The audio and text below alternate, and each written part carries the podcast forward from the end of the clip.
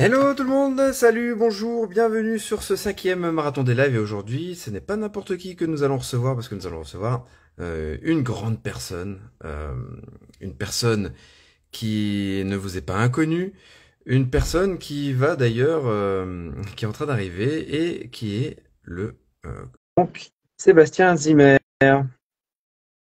Alors, c'est en train de se connecter. J'espère que vous avez passé tous et toutes une bonne semaine. Ah, ça y est. Salut Seb. Salut Adrien, ça va? Salut toi? Alors je ne sais pas pourquoi mon casque n'est pas connecté. Ah, parce que c'est vrai que ton son. Il est moyen? Alors, on va,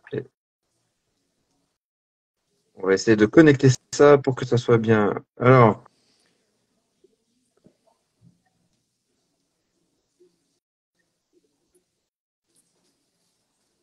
m'entends Ouais, c'est mieux. Top. Ah, super. Ouais, j'ai le son. Comment ça se passe ce début de journée euh, du côté de Montréal? Bah, début, il est quand même midi. Mais écoute, plutôt bien. Hein. plutôt bien. Quelques rendez-vous en ligne, en présentiel et tout, donc c'est cool. Ok, bon, bah, c'est génial. Euh, bah écoute, euh, t'es l'invité, le cinquième. Hein donc on va parler un petit peu de, de toi. On va faire euh, comme avec les autres. On va commencer bah, déjà. Euh, est-ce que tu pourrais nous pré te présenter déjà, nous tous? Écoute, merci déjà pour l'invitation. J'adore ce que vous faites. Là, forcément. Je trouve que vous êtes le meilleur euh, compte Instagram que j'ai pu suivre ces dix dernières années. Ah, de ouf, clairement. C'est inégalable. non, euh, donc Sébastien Zimmer, préparateur physique de formation. Donc j'ai fait licence master, master STAPS à l'université de Strasbourg. Euh, ça fait maintenant pas mal, quelques années quand même. À chaque fois que plus les, les années passent, puis à chaque fois tu dis ouais attends tu te remémores un petit peu euh, ton parcours et là tu dis ouais c'était il y a longtemps en fait tu vois. Pas tant que ça mais quand même il y a longtemps tu vois. Et du coup après j'ai vécu euh, six ans en Suisse et puis maintenant ça va faire euh, ben deux mois que je suis à, à Montréal donc au Canada. Deux mois? Ça passe déjà vite hein, quand même hein. deux ouf clairement. Et euh, ok alors bon bah t'es issu de licence stable ça je comprends bien.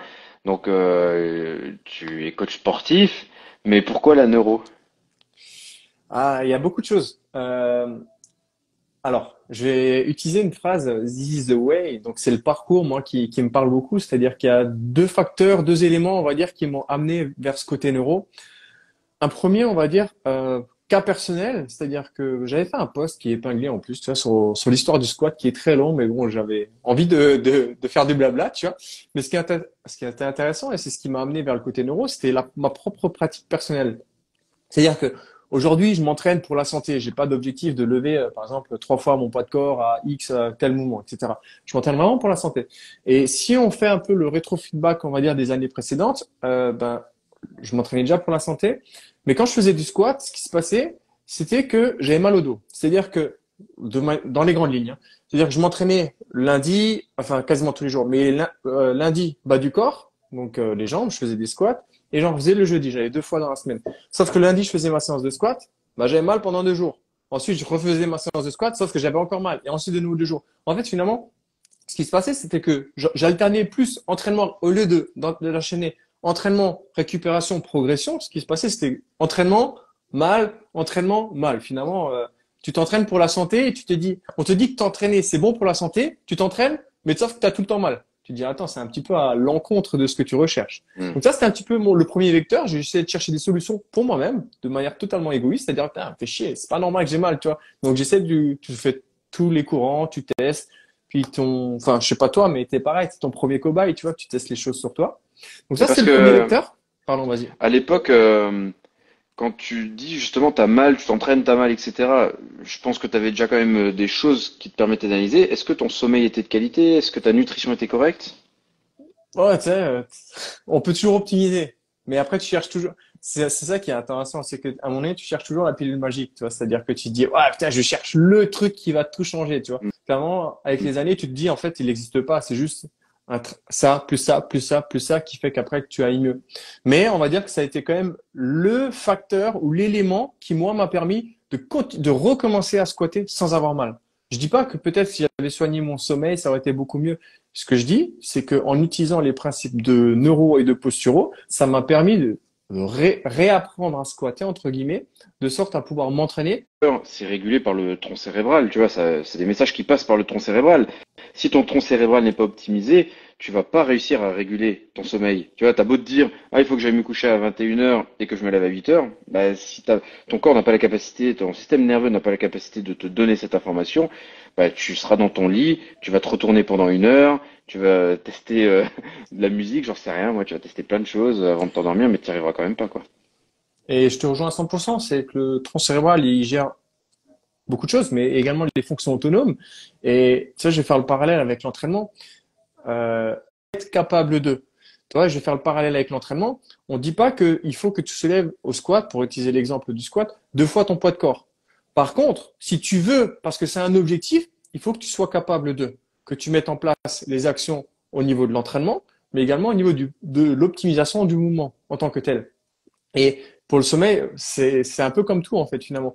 Moi, ce que aujourd'hui dans ma vision de l'entraînement, c'est peu importe ton objectif, il faut pas que tu aies de limites à ce qui, à ce que tu l'atteignes en fait, tu vois. C'est mettre les choses en place pour pouvoir l'atteindre et pas dire je le fais ou alors l'exemple du squat, j'arrête les squats, enfin je fais pas de squat parce que je peux pas et du coup je fais des fentes.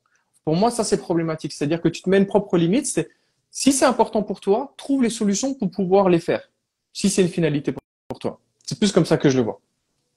A Pierre, euh, Pierre, euh, notre ami de Verisme TV qui te pose une question. euh, Est-ce que euh, permet de passer le One Arm Chin-Up Écoute, très sincèrement, pas pour le moment. J'en ai fait ce matin. Euh, heureusement que j'ai la bande élastique de l'autre côté pour pouvoir euh, essayer de le passer. Mais il y a encore un peu de marge d'entraînement. Et par contre, ce qui est intéressant dans ce qu'il dit, c'est est-ce que ça va me permettre de passer le One Arm Chin-Up Le côté neuro, c'est pas la pilule magique qui va te faire tout passer, tu vois. C'est, et c'est pour ça que c'est toujours intéressant et à mon sens, c'est même primordial, primordial, pardon, de combiner ça à l'entraînement. Mm. C'est-à-dire que oui, tu as l'optimisation, mais après, tu as du développement. Si tu fais que de l'optimisation, à un moment donné, tu optimises quoi? Bah, Donc, tu optimises le développement. Très intéressant ce que tu dis, ça me permet de rebondir sur un truc. Il y en a beaucoup qui disent, avant de, rien, attends ma question, il y en a euh, beaucoup qui disent, euh, la neuro c'est bien, mais si tu sais pas faire un squat, il faut déjà apprendre à faire un squat. Qu'est-ce que tu en penses? Euh, Reformule ta question. Est-ce que euh, quelqu'un qui ne sait pas faire un squat, est-ce que tu vas passer plus de temps à lui montrer la technique pour faire un squat ou euh, et parce que tu penses que bah, tant qu'il ne sait pas faire un squat, euh, tu sais qu'il maîtrise la technique en squat, il n'y a pas besoin de faire de la neuro, ou est-ce que tu penses que la neuro peut servir la technique en squat? Euh, je dirais les deux? Maintenant, moi, il y a, ça c'est bête, mais c'est tout le temps un peu, c'est bête. Désolé Romain s'il écoute, tu vois. Mais faut toujours comprendre pourquoi un squat. Tu vois, un squat c'est cool, mais pourquoi faire un squat? Si ton objectif c'est euh, une performance en squat, bah oui, tu n'auras pas le choix de passer par du squat. Mais si c'est maintenant juste un, un, objectif de développement musculaire à proprement parler, est-ce que c'est vraiment indispensable de réussir à faire du squat? Pas forcément. Est-ce que si maintenant ton objectif c'est juste pouvoir euh, être en santé, est-ce que le squat c'est vraiment indispensable? Ben, voilà, il y a peut-être des petites nuances parce que tout le monde devrait être capable de s'accroupir, tu vois. Parce que finalement, un squat, c'est ça, c'est juste s'accroupir et ça rentre dans la motricité. Faire du squat parce que c'est populaire, ok, mais ça doit pas être, pour moi, ça doit pas être une finalité.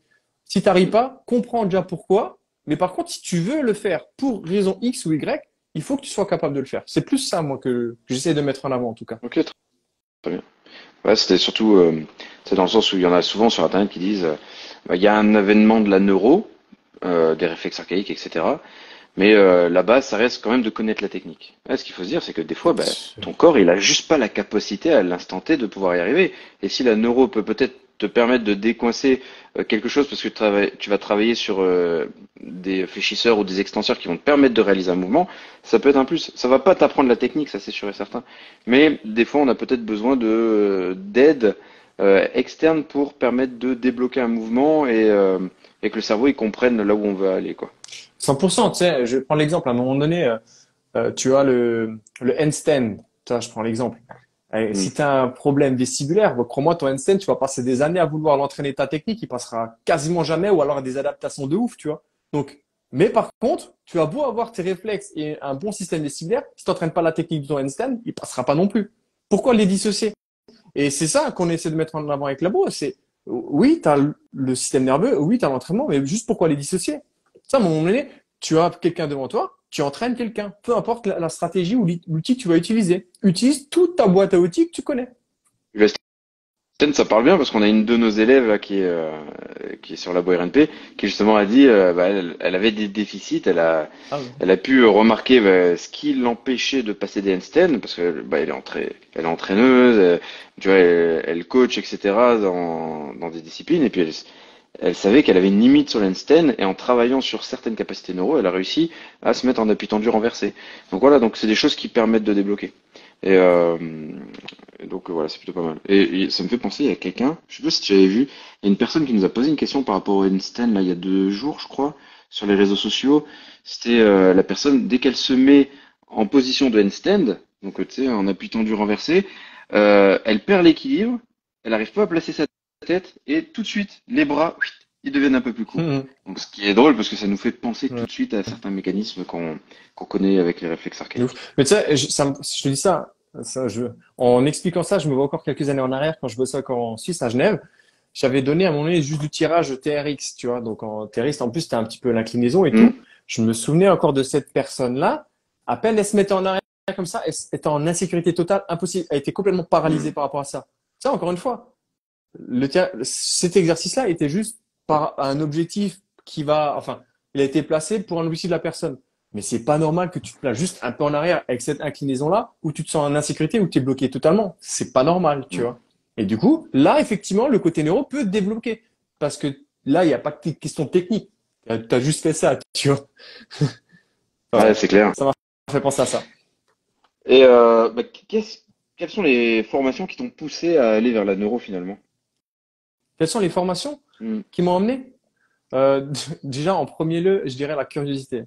C'est-à-dire que quand j'avais mes problématiques euh, donc personnelles par rapport au squat, mais également après c'était ce qui était intéressant quand je faisais la prépa physique, c'est que je pouvais combiner ça avec des problématiques que je voyais sur le terrain. Et du coup, ben en tant que tout professionnel, à mon sens, qui se respecte, est curieux, il fait des recherches. Donc à la fois aujourd'hui avec tous les outils que tu as euh, au niveau Internet, euh, les réseaux sociaux, etc. Il y a déjà énormément de choses. Et je m'en souvenais, la première fois où j'étais tombé sur les réflexes archaïques, c'était sur Facebook. Alors, comment ça s'était passé? Je sais plus comment c'était. J'étais encore à début d'année de fac. Il y avait Didier Rice qui avait passé, qui avait partagé un post de Vincent Essignard sur le réflexe archaïque à l'époque, tu vois. Et euh, je me suis dit, il y avait un article, je sais plus du tout lequel c'était. C'était simple, j'ai dit, j'ai rien compris. Je m'en souviens encore. Je m'en souviens, j'ai dit, j'ai lu et tout. Il y avait des trucs, je comprenais rien, tu vois. Et c'était mon premier, premier, la première fois. Donc, la, ma première formation, ma première sensibilisation au côté neuro, c'est les réflexes archaïques à travers Facebook, tu vois, pour te dire. Et donc ça, c'est la première chose. Et après, ben, finalement, j'ai continué à faire des recherches autour de ça. Après, il y a eu les formations classiques, euh, Institut IP, qui était une bonne base au niveau des patrons moteurs. Ensuite, les CS sur une posturologie clinique à proprement parler. Et ensuite, toutes les autres recherches. Aujourd'hui, là, on fait énormément de recherches au niveau euh, nord-américain, on va dire, pour pouvoir se perfectionner euh, autour de ça. Parce qu'après, l'idée, c'est une fois que tu as compris la base, que tu es un petit peu plus, plus dans le détail et pour être encore plus précis. Et, ouais. Rigueur professionnelle, tu vois, c'est comme si maintenant tu t'arrêtais à un BP ou à une licence TAP, tu te dis, ah, c'est bon, je connais tout. Ah ben non, euh, va encore chercher plus loin, tu vois. ouais, maintenant, ça coûte de, de un module à 6000 euros. Euh. c'est un petit peu ça maintenant. Et euh, par rapport à toutes les formations que tu as faites, quels sont les trois axes d'apprentissage qui ont changé ta vie? Euh, tu peux reformuler ta question Je sais que c'est ta, phrase préférée. Je pense que ah tous, les gens, tous les gens qui parlent à Seb, je pense qu'ils ont déjà eu le. Tu peux reformuler ta question. c'est quoi les trois axes d'apprentissage qui ont changé ta vie? Les trois choses que tu as apprises au cours de tout ton cursus et qui ont été, euh, qui ont vraiment changé ta vie? Ta façon de voir, euh... ta façon de peut-être de d'entraîner? Expérimenter. Déjà, je dirais. Sur le... Je sais pas, ça répond à ta question. Je te réponds comment moi j'ai compris ta question. Ouais, Déjà l'expérimentation, l'expérimentation, que ce soit sur moi ou avec les gens. Tu vois, aujourd'hui je ne vois pas quelqu'un qui pourrait. Euh, euh, là, je te parle pas que côté neuro, RNP et tout ça. Je te parle vraiment large, l'entraînement, la nutrition ou n'importe quoi. Expérimente sur toi, sur les personnes que que tu coaches finalement, parce que la théorie c'est bien, la pratique c'est bien, et en, en, théorie, la pratique, c'est la même chose, mais uniquement en théorie. Et tu vas vite te rendre compte que si tu mets en application, c'est pas tout à fait la même chose. Donc, euh, pour moi, c'est vraiment la première chose, c'est l'expérimentation. Euh, en deux, je dirais la curiosité. Donc euh, vraiment être curieux de, tout. Hein, tu sais, l'exemple que je dis toujours là, enfin, ça fait longtemps que j'ai, j'ai pu penser à ça, donc déjà merci. C'était comment j'ai découvert ça. C'était juste par rapport à, à, à Facebook, quoi. Mm. J'ai vu un post de DJI. J'étais vraiment, je demandais des amis euh, que des professionnels. Je demande à un ami, un ami, un ami, je comprends pas. Et j'ai, j'ai cette capacité de me mettre en difficulté par rapport à ce que je ne connais pas. Exemple, euh, il y a quelque chose que je ne connais pas, plutôt de dire ouais je connais pas, je laisse de côté. Ben justement, je vais mettre le nez dedans pour essayer de comprendre.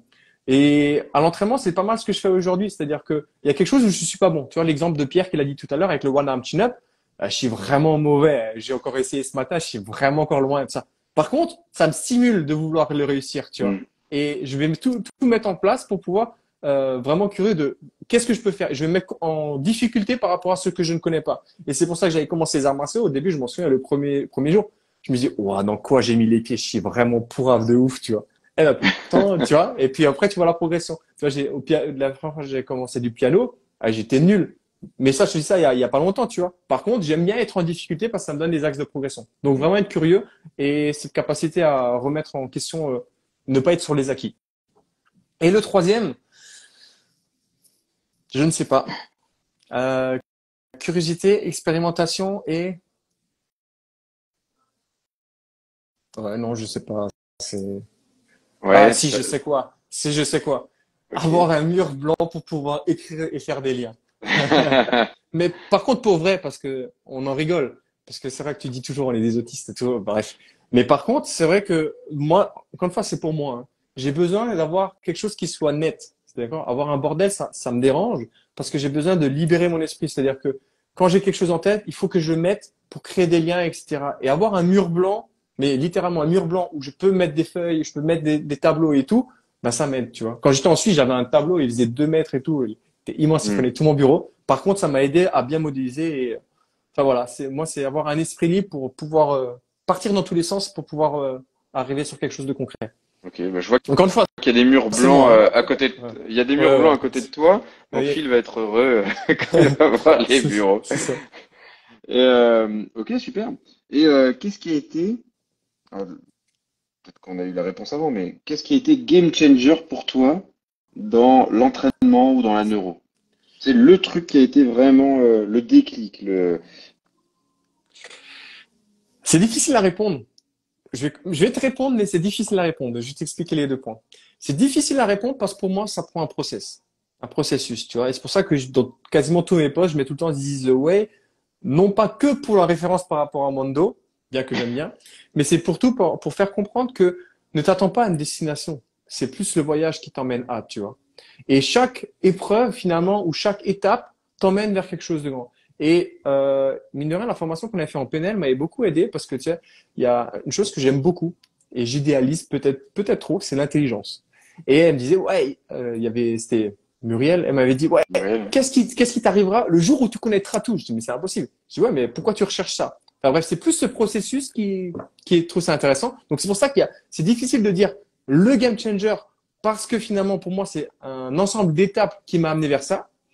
Mais un gros point, une grosse étape finalement pour moi, ça a été quand même mes problématiques au niveau du dos parce qu'encore une fois, je me suis pas mal remis en question en me disant, bah, merde, tu t'entraînes pour la santé, mais t'entraîner te rend en mauvaise santé.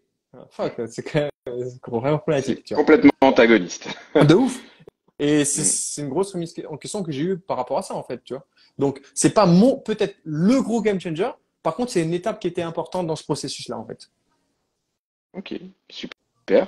Euh, ouais, on a encore un petit peu de temps, donc celle-là, je la poserai un petit peu plus tard. Euh, parce que sinon, ça, ça va trop vite euh, conclure le, notre petit entretien. Euh, comment tu définis ta capacité à voir que tu as progressé? Tu as dit que tu étais curieux, que tu aimais apprendre plein de choses. Et comment tu t'aperçois que tu atteins différents stades, que tu progresses mois après mois? Euh, Tu as une cotation? Est-ce que tu est-ce que tu t'en rends compte déjà? Euh, on s'en rend jamais vraiment compte, sauf si tu le fais. J'essaie de faire un maximum de travail euh, introspectif pour voir un petit peu l'évolution à travers les, les mois et les années. Tu vois, il y avait une phrase de Steve Jobs, je sais plus qui, bref, qui disait que tu sous-estimes, euh, tu surestimes ce que tu fais en un an, mais tu sous-estimes ce que tu fais en, 10 ans. Je crois un truc comme ça. Bref, c'est pas ça le plus important. Mais quand tu regardes, par exemple, juste sur un mois en arrière, tu dis ouais, j'ai stagné de ouf. Par contre, si tu regardes plus loin en arrière, tu dis ah ouais, en fait, on a vraiment step up de ouf, tu vois. Et, euh, je dirais que comment je le mesure, en fait, je suis un peu la, courbe de Nick Kruger, tu vois. À chaque fois dès qu'il quelque chose, je dis ouais, je comprends, je pense que je comprends tout. Et tant que je suis pas passé à cette étape-là, en fait, je comprends rien. Je me dis, en fait, je suis encore loin du compte, en fait, tu vois. Et j'essaie vraiment de suivre ça parce qu'en fait, on apprend tout le temps et, mais ouais, un travail introspectif pour voir un peu l'évolution, mais à plus moyen long terme, tu vois. Et j'essaie de regarder et puis, il faut, il faut que je passe sur, dans tout ce que j'entreprends, j'essaie de passer par cette étape. Ouais, je suis une grosse merde, je comprends pas et tout, c'est nul, c'est, Désolé, je suis un peu, je pars dans tous les sens et je suis un peu cash, mais en gros, c'est un petit peu ça, tu vois. Mais c'est ce qui te pousse à, à, aller de l'avant, quoi. Bah, c'est ça, c'est-à-dire que moi, j'aime bien être confronté à quelque chose que je ne connais pas et que je ne maîtrise pas, tu vois. Et ouais, être que, que dans ma zone de confort. Ah, quand je dis pas, hein, zone de confort, c'est intéressant mmh. sur certains points et tout. Mais moi, je sais que si j'ai que dans la même chose, ouais, j'ai besoin d'être stimulé, quoi. Il faut que, faut que je sois mis en difficulté face à quelque chose que j'aime pas, tu vois. Ou que je, que j'aime pas, ou que je ne suis pas bon aujourd'hui. Et c'est pour ça que dis c'est un mm. process. Là, et je reprends l'exemple de Pierre justement parce qu'on en parle des fois en privé par rapport au One Arm Channel. Nul, mais vraiment nul. Et ça, ça me parle parce que j'ai encore fait ce matin, tu vois. Mais par contre, je sais que c'est un objectif et je sais que je vais y arriver, tu vois. Ok, c'est super. Et euh, alors, pour ceux qui ont déjà écouté des précédents podcasts où euh, tu t'es invité, etc., euh, on sait que tu as mis depuis très longtemps une organisation en place dans ta journée, euh, et que le fait de se lever très tôt le matin, etc.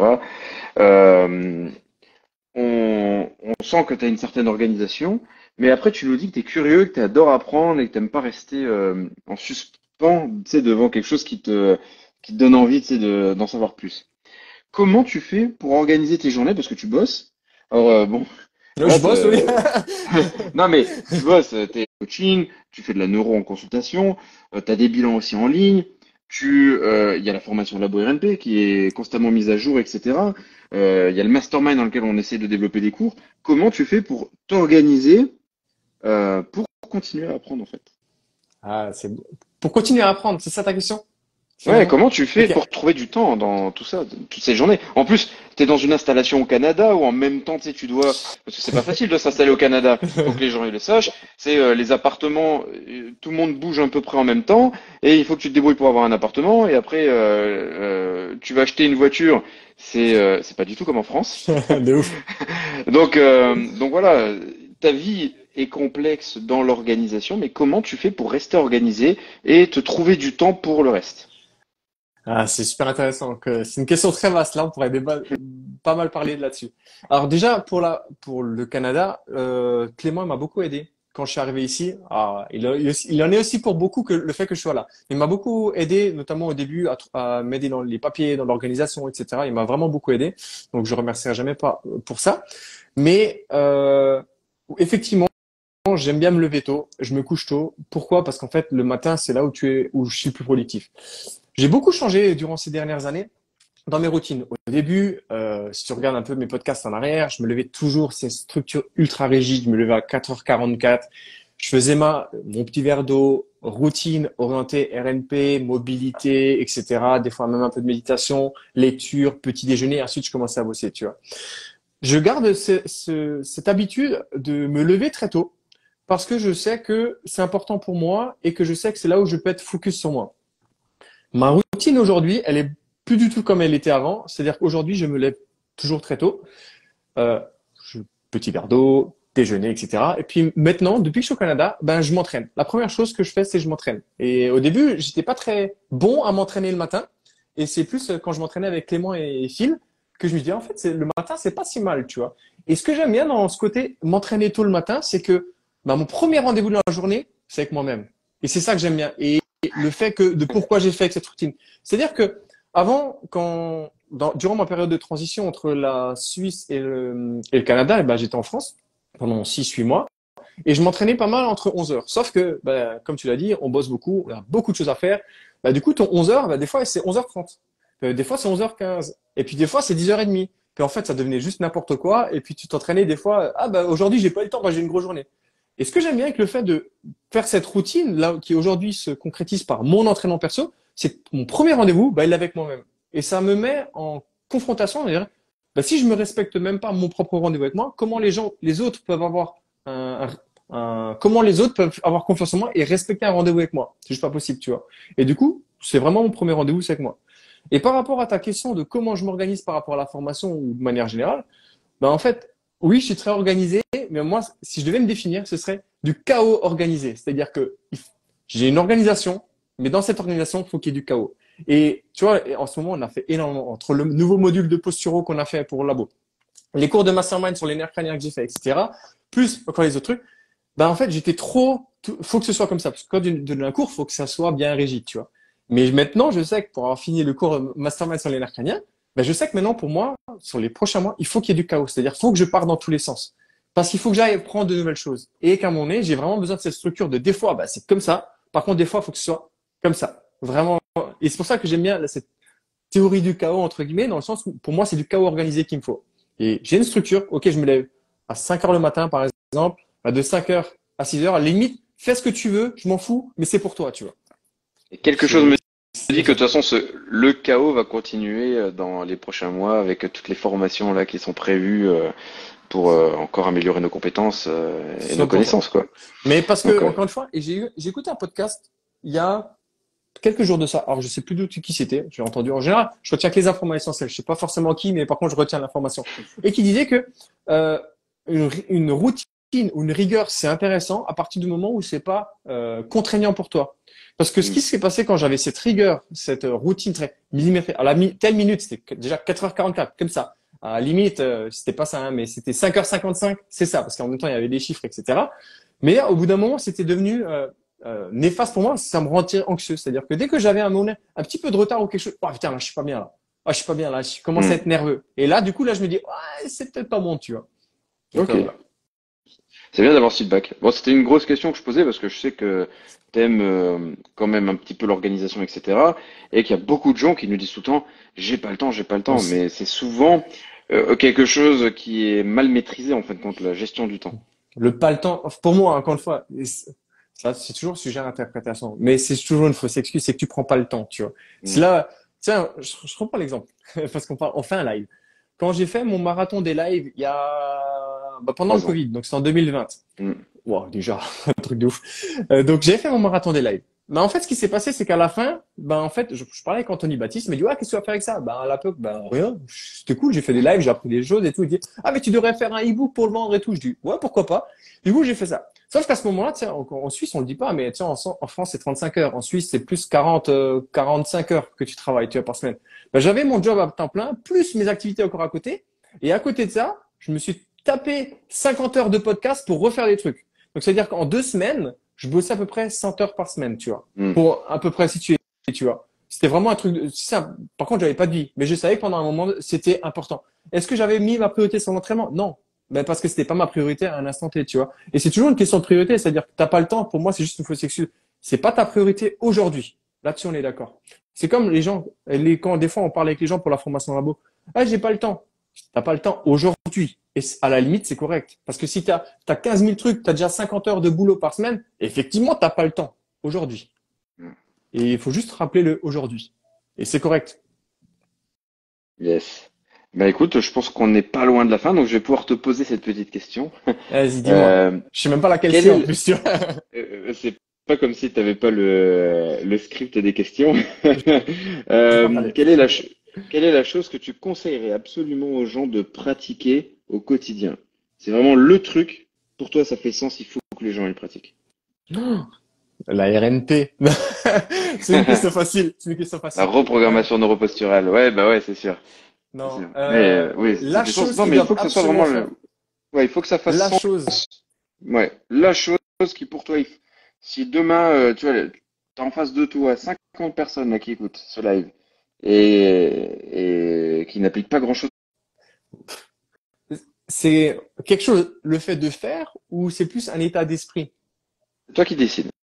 Ça peut être euh, mindset, ça peut être entraînement, ça peut être neuro, ça peut être euh, tout ce que tu veux.